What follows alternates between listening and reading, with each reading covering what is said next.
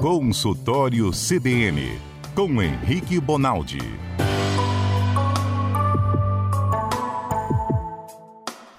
Agora a gente aprende sobre medicina. Se você está com alguma dúvida, alguma dor, algo incomodando no seu corpo, pode mandar mensagem para o nosso WhatsApp que o doutor Henrique tem uma paciência única para responder. Patrícia, qual é o nosso WhatsApp? 992994297. Doutor Henrique, o senhor está com prestígio aqui, está me ouvindo já, doutor Henrique? Boa tarde. Boa tarde, Mário. Boa tarde a todo mundo que está nos escutando, Adalberto, quem está na mesa. Vocês estão bem? Graças a Deus. Estamos bem. O senhor não falou nada e já apareceu um comentário. Esse médico é maravilhoso. Obrigada por tanta dedicação, doutor. A Vilma de Valparaíso já mandou mensagem. Ele nem começou a falar, Vilma. Graças a Deus, graças a Deus. Está funcionando para alguma coisa, né, Mário? Graças a Deus, graças ao senhor, a sua boa vontade, a sua didática para explicar as coisas de maneira que até eu entendo. Então, certamente todo mundo vai entender. Eu estou encantado ainda com a função do pâncreas. Primeiro com o fígado. O senhor falou que o sangue passa pelo fígado. Ele tem que ser muito bem cuidado. Aí depois o senhor explicou a função do pâncreas, de que maneira a insulina ajuda a combater a glicose, não é isso? E às vezes a gente come tanto açúcar, tanta glicose, que a insulina que nós temos reservadas no nosso corpo não dá conta, e aí as extremidades do corpo, de ter os vasos mais finos, acabam sofrendo mais. O senhor explicou o que é diabetes. Estou aprendendo direitinho, doutor? Exatamente assim. Nossa, mas é a uma revisão aula. do Mário, a revisão do Mário antes da gente começar é, é- sensacional, né? Não, hoje, olha que eu nem comecei lá do, do intestino, hein? Já fui direto pro fígado. Lembrando, fígado Adalberto, lado direito. Direito. Abaixo da costela. Ai, peraí que eu me perco no direito. Logo no esquerdo, abaixo. sinal. Meu lá. Deus, não sabe nem direito e esquerdo, vai Não aguentar o fígado. Cá, fígado do lado direito. Cá, baço, baço do lado esquerdo. Ok. Atrás da costela, bem atrás dos ossos. Bate aí, ó. Aqui, ó. É o que, doutor? Fala pra ele. Pulmão, protegido pelas costelas. Tá? Exatamente. Aonde você tem costela, você tem pulmão. Tá vendo? Agora eu achei já- Achei meu pulmão, Mário. Lembrou da fúrcula? Fúrcula. Fúrcula aqui, ó. Não, tem a gogó, Adalberto. Aqui embaixo, aqui. Eu tenho um buraquinho embaixo do seu pescoço aqui, ó. Não é isso, doutor? A fúrcula. Exatamente. E assim a gente vai conhecendo a anatomia, aprendendo. O intestino, ele dá uma voltinha pelo lado direito, faz um bololô aqui do lado esquerdo no alto, não é isso, doutor? Um monte de tripa que é o intestino. Exatamente. De A parte que absorve, ela para na sua, perto da sua região inguinal, ou seja, perto da sua virilha direita. A partir daí, ela sobe em direção ao fígado, atravessa de um lado para o outro em direção ao baço, desce em direção a outra virilha e finalmente sai no ânus. Nessa parte, ela já não tem tanta função de absorção. Ela tem função mais de absorção de água do que de nutrientes. E aí por isso que o seu, as suas fezes saem mais ou menos endurecidas, não saem como o tanto de líquido que você tomou lá durante o dia todo. É porque ela vai desidratando nessa última porção do intestino. E por que tem que ter muita fibra? Verdura, essas coisas? Fibra? Tipo, Porque a- a senão na hora-. É igual como se a gente, quando a gente come muita, muita proteína, num dia de muita carne, quem malha muito, toma esses protein da vida, o- as fezes ficam muito endurecidas. E aí ela, ela pode dar um monte de coisa, desde dor para evacuar, até, por exemplo, hemorroida. Parte das hemorroidas que, que existem no mundo é porque você não cuidou ao longo do tempo do seu intestino e você faz muita força para evacuar. Isso tende a forçar os vasos nos finalzinho ali perto do ânus, forçam ele para fora. E ficando para fora a gente chama de hemorroida. Nada mais é do que um vasinho que estufou. É como se fosse uma varize. Olha que aula. Doutor, hoje a gente vai chegar no pobre do baço ou ainda não? Tem algo mais pra gente Não, aprender vamos sobre o começar pâncreas? com ele. Não, não, vamos começar pelo baço, senão não chega ele, coitado. Onde é que ele tá? Ele está exatamente na posição contrária ao fígado. Isso. Mário, ele é tão para dentro, tão para dentro das nossas costelas, que Uhum. para eu conseguir palpar o baço, eu tenho que fazer uma posição específica no leito. Então, se eu pegar um sujeito deitado normal, eu não consigo fazê-lo. Entendi. Tá lá bem escondidinho lá dentro da gente. Ele é que tamanho, mais ou menos, o baço, assim? É mais ou menos o tamanho da sua mão fechada vezes dois. Põe assim, ó. Fecha o seu punho Uhum. e multiplica por dois. É mais ou menos desse tamanho. Botar um punho em cima do outro. O... Exatamente. O pâncreas, o senhor falou, é tipo um pepino, assim.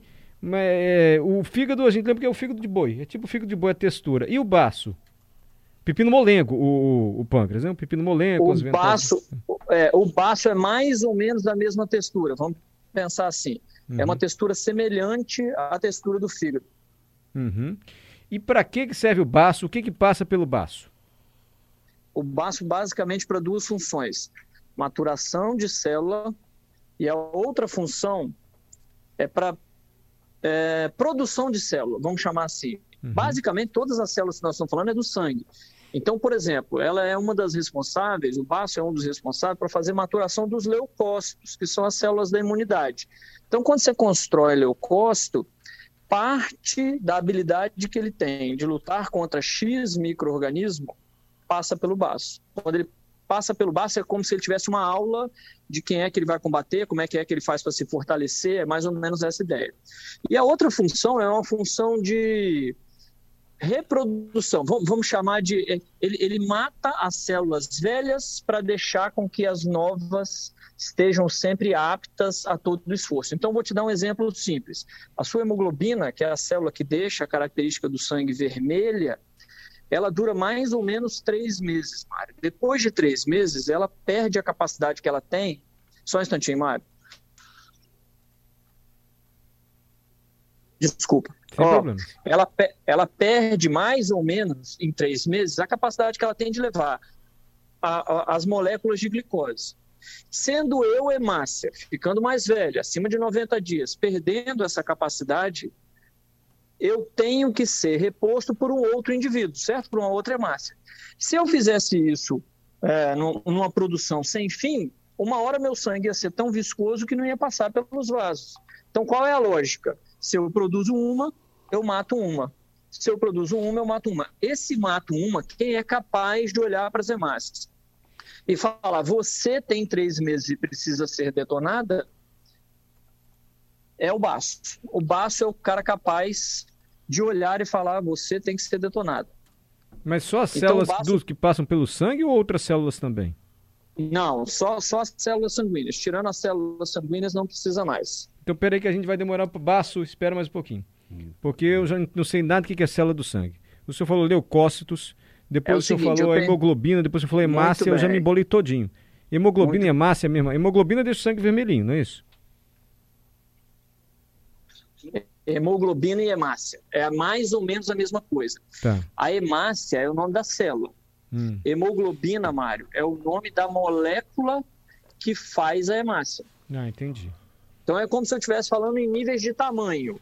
A gente é formado por células e as células são formadas por moléculas. Uhum. Então, quando a gente fala hemoglobina, a gente está, na verdade, medindo a quantidade que existe de uma molécula que está dentro da hemácia. Entendi. Quem, quem é capaz de olhar para essa hemácia e falar: opa, mulher, você está ficando meio disforme, você está ficando meio mais velho, eu preciso te detonar para vir outro, é o baço. O baço tem um grandíssimo serviço em relação a isso.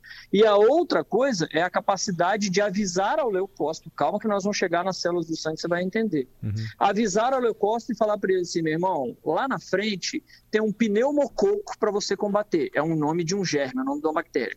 Ah, não, hoje lá na frente tem um meningococo capaz de te detonar, vai lá combater ele. Então, o baço é um desses indivíduos que avisa que você está com um problema ali na frente e te avisa quem é, para você guiar. Entendi. Vamos para as células agora. Volta para as células do sangue para vocês entenderem. No sangue, moçada, nós temos três tipos de célula. Uma responsável por mandar oxigênio para todo mundo, uma responsável por coagular o sangue, ajudar a coagular, ajudar a estancar o sangramento, e finalmente uma outra que é capaz de combater bactérias e vírus. Elas são chamadas respectivamente de hemácia, toda vez que eu estiver falando em carrear oxigênio dos tecidos. Eu tô falando de Hemácia leva, os oxigênio, leva o oxigênio pelo sangue, é hemácia. Exatamente. Ok. Eu estou falando de plaqueta. Toda vez que eu tiver um indivíduo com sangramento, a plaqueta do cara vai se virar para segurar, conter o sangramento. E finalmente eu estou falando de leucócito. Quem é o leucócito? O leucócito é o cara da, do combate à bactéria, combate ao vírus. Então, nós que vimos o Covid agora passar, como é que era o exame de sangue do cara do Covid? Os leucócitos estavam aumentados, porque ele estava combatendo aquela quantidade de vírus. Então é isso, Parte- gente, que falava leucócito no exame lá.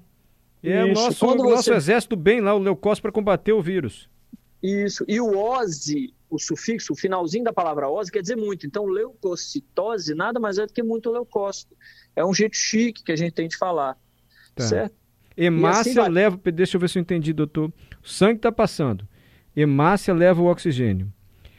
Plaqueta é porque se a gente se cortar e tiver um corte e começar a sangrar, ele tem que coagular, tem que parar. Então, para isso servem as plaquetas. Tá certo? Isso. E o leucócito é a imunidade do nosso corpo. É uma célula que promove a imunidade para combater inimigos invasores do nosso corpo. Mais ou menos por aí? Exatamente. Só para a gente viajar mais ainda é o seguinte: lembra a bala soft? Bala soft? É, Lembra de caramelo inesquecível, adorava, nunca mais achei. lembra disso? Então, a bala soft, com aquelas duas concavidadezinhas que ela tem, ela é igual à hemácia. A hemácia é exatamente igual à bala soft. E aquela região côncava é onde ela carreia o oxigênio, é por onde ela vai equilibrando o oxigênio até entregar no tecido. Você está de brincadeira. Você Lembra- fazendo isso é uma analogia É. ou isso é- se eu estou sendo preciso? Não, não, tô verdade mesmo, tô sendo preciso. É mais ou menos parecido. E como é que Agora enxerga isso, doutor? Como é que enxerga essa célula que Ah, leva uma molécula de oxigênio? Microscópio. Aumenta em X vezes, você vai conseguir ver a célula. Entendi. Lembra- Pega um papel agora e picota o papel, picota, picota de forma muito irregular, em que cada papelzinho fica aí bem pequenininho na sua frente, mas você ainda consegue ver ele cheio de lados, assim, ó. Essa é a plaqueta. A plaqueta é toda meio irregular, ela parece um papel picotado. Estou vendo aqui. Só que ela é muito menor do que a hemácia, muito menor. E o leucócito tem um monte de tipo, mas o leucócito mais famoso, ele parece com ovo frito. Hum, O núcleo amarelinho é a cabeça pensante do leucócito, vamos pensar assim, e o restante é alguém que ele sempre está tentando pegar. entendi. Doutor, então o baço, ele é fundamental para a gente. Assim como todo o sangue passa pelo fígado, todo o sangue passa pelo baço também? Ou ele só pega uma amostra e já distribui ele, galera, ó, vamos agir dessa forma? Como assim? Não entendi, Mário. Ah, desculpa, é porque minhas perguntas são muito ingênuas, mas vamos lá. Não, Você não, falou, não, todo o sangue vai passa pelo fígado, algumas aulas atrás, lembra? Isso, justo.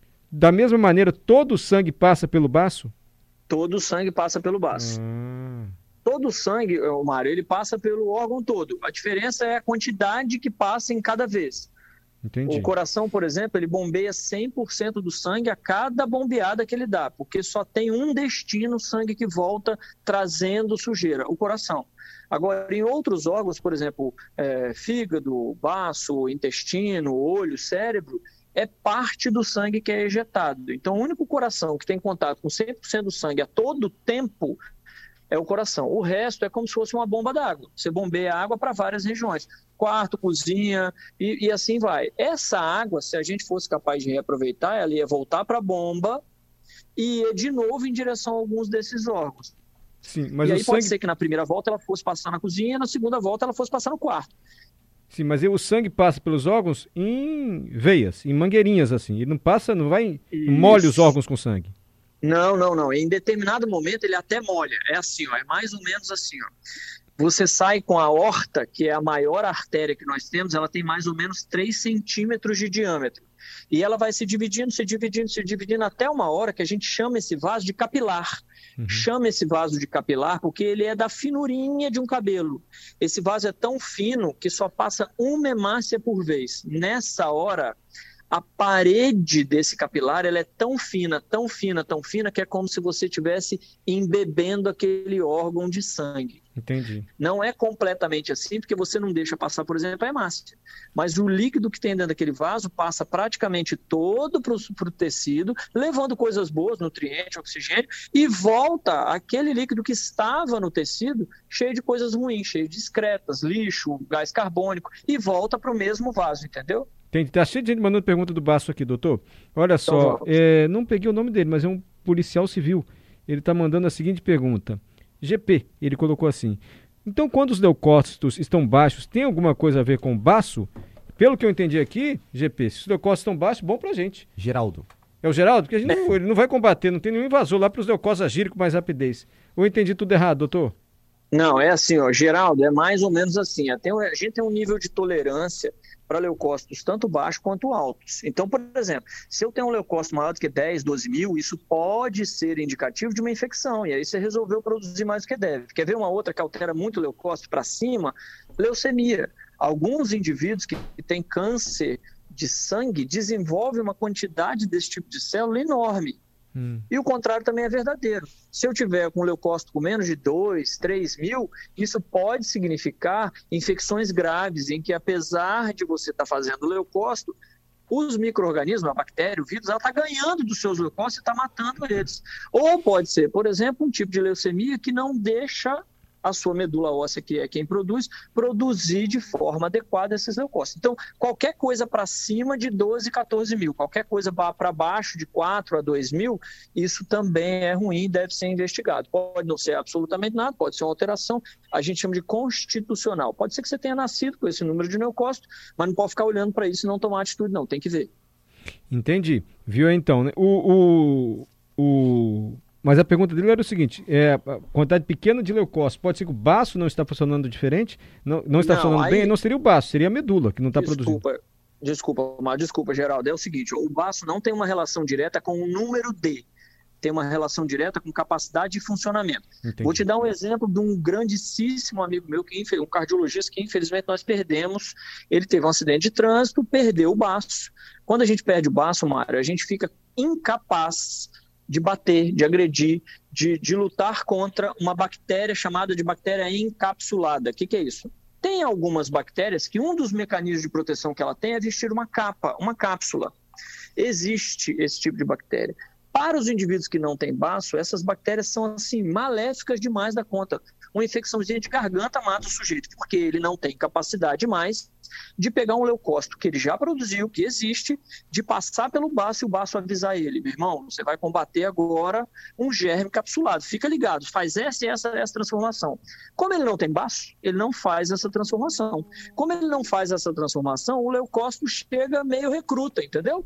Ele é meio R1, ele é meio bobão. Na hora que ele chega na frente da bactéria, a bactéria ganha dele. Então, o baço tem uma relação direta com função e uma relação pouquíssimo direta com número. Quem, quem manda em número é a medula óssea, que é quem produz. Baço manda em função, capacidade ou não de reagir a tal germe. Perfeito. Você já e respondeu nós, o Gerson Rabelo. Estamos... O Gerson acabou de mandar pergunta. E a pessoa que não tem baço, o que falta faz para o organismo? O senhor acabou de, de responder. Mas dá para viver assim um baço tomando antibiótico, dá, por exemplo? Dá, não, não dá, porque hoje em dia hum. a grande maioria dessas doenças tem profilaxia, você faz vacinação. Então a vacinação contra pneumococo, por exemplo, contra meningococo, ela é de suma importância anualmente para todos os indivíduos que não têm baço. Entendi. Nossa, entendi tudo sobre o baço. Uma aula. A gente demorou para chegar no baço, mas agora... uma aula. Como é que a gente cuida bem do baço? Como é que a gente cuida mal do baço? Então é o seguinte, primeiro, uma das grandes causas que, graças a Deus, a gente tem menos no mundo é a esquistossomose. Esquistossomose era uma grande causa de redução de função e, às vezes, ter que retirar o baço. A outra grande causa são não, essas doutor, doenças não, não, que aí, doutor. de limpo. Peraí, que fazia o que esquistossomose no baço? Diminui, diminui capacidade de funcionamento. E é o que? Um verme que entra lá? O esquistossomose é o quê? É, é um tipo de verme. Hum. Ele, ele não só reduz a capacidade que o fígado tem de trazer o sangue para ele, como ele pode reduzir a capacidade de função do baço. Então, uma das coisas que o indivíduo pode perder a função do baço é por isso. Trauma pode fazer perder uhum. função de baço, pode perder função de baço as doenças que eles chamam de linfoproliferativas. Você começa a ter muita produção de algum tipo de célula e o baço, como ele serve para como se fosse uma, uma rede, um filtro. Ele começa a ficar. É, é como se você pegasse um suco de laranja, fosse coar o suco de laranja. Lá pelas tantas, você não tem que levar aquele tanto de bagaço para fora? Tem é mais ou menos isso. O baço não é capaz, em determinado momento, de jogar para fora. Então, ele vai acumulando, acumulando, acumulando, e aquela rede vai ficando muito grande. Uma hora ele perde a função do baço como se ele tivesse filtrado demais e não ter dado conta de mandar embora, não ter dado conta de jogar fora isso. Entendi. Então, como é que cuida do baço? É basicamente não traumatizar, não fazer um trauma importante e essas doenças infecto-parasitárias, ou mesmo se você estiver notando o seu lado esquerdo do abdômen aumentar, corre no médico, porque grande parte dessas doenças que a gente está conversando, elas têm cura quando logo no início do descobrimento. Doutor, muito obrigado pela aula do baço. A gente vai passar para outro órgão, porque eu já estou com tanta dúvida aqui. E esse negócio do sistema imunológico, o senhor falou aí do as três células que vão lá no sangue. as plaquetas para coagular, as hemácias, que vão equilibrando o oxigênio, e os leucócitos, leucócitos. que fazem a defesa do nosso organismo. Isso já me remeteu à infecção. Por que quando a gente tem infecção da pus? O que, que é pus que faz no nosso corpo? Enfim. O pus, nada, fantástico. Ele está tá acabando agora, pus... vai ter que ficar para a semana que vem. Desculpa. Tá bom, vamos Não, falar de sangue que... na semana que vem? Isso aí que eu queria chegar. Da onde é que a gente produz? Vocês vão ficar impressionados da onde a gente produz sangue. Vocês não vão acreditar da onde é que a gente produz. Vamos ter, vai ser umas aulas sobre sangue. Eu quero saber que, que é tipo O negativo, que é tipo diferente de sangue. Tem sangue mais viscoso, menos viscoso. O sangue ele muda com o passar dos anos. Pode ser? Pode ser sangue na próxima, então. Doutor, quantos litros de sangue a gente tem no corpo? Quantos tipos? Litros. Quantos litros? É. Aproximadamente 6 a 8. é mais ou menos um litro para cada 10 a 15 quilos de peso que o sujeito tem. Mas isso tem um limite, né? Hum. Um cara que pesa 400, ele não tem dentro dele 40. Então, acima de 100 quilos, isso tende a ter menor importância. Tá Mas a gente tem perto de 5 a 7 litros. É só um aperitivo para a aula da próxima terça-feira com o doutor Henrique Bonaldi. Vamos aprender tudo sobre sangue. Eu estou adorando essas aulas de medicina. Eu devia ter anotado essas coisas. Daqui a pouco eu já esqueci. Mário, você deveria ter seguido os conselhos, você lembra? Da minha mãe. Da sua mãe. Doutor Henrique, brigadão mesmo, viu? Tchau, gente. Boa semana, viu?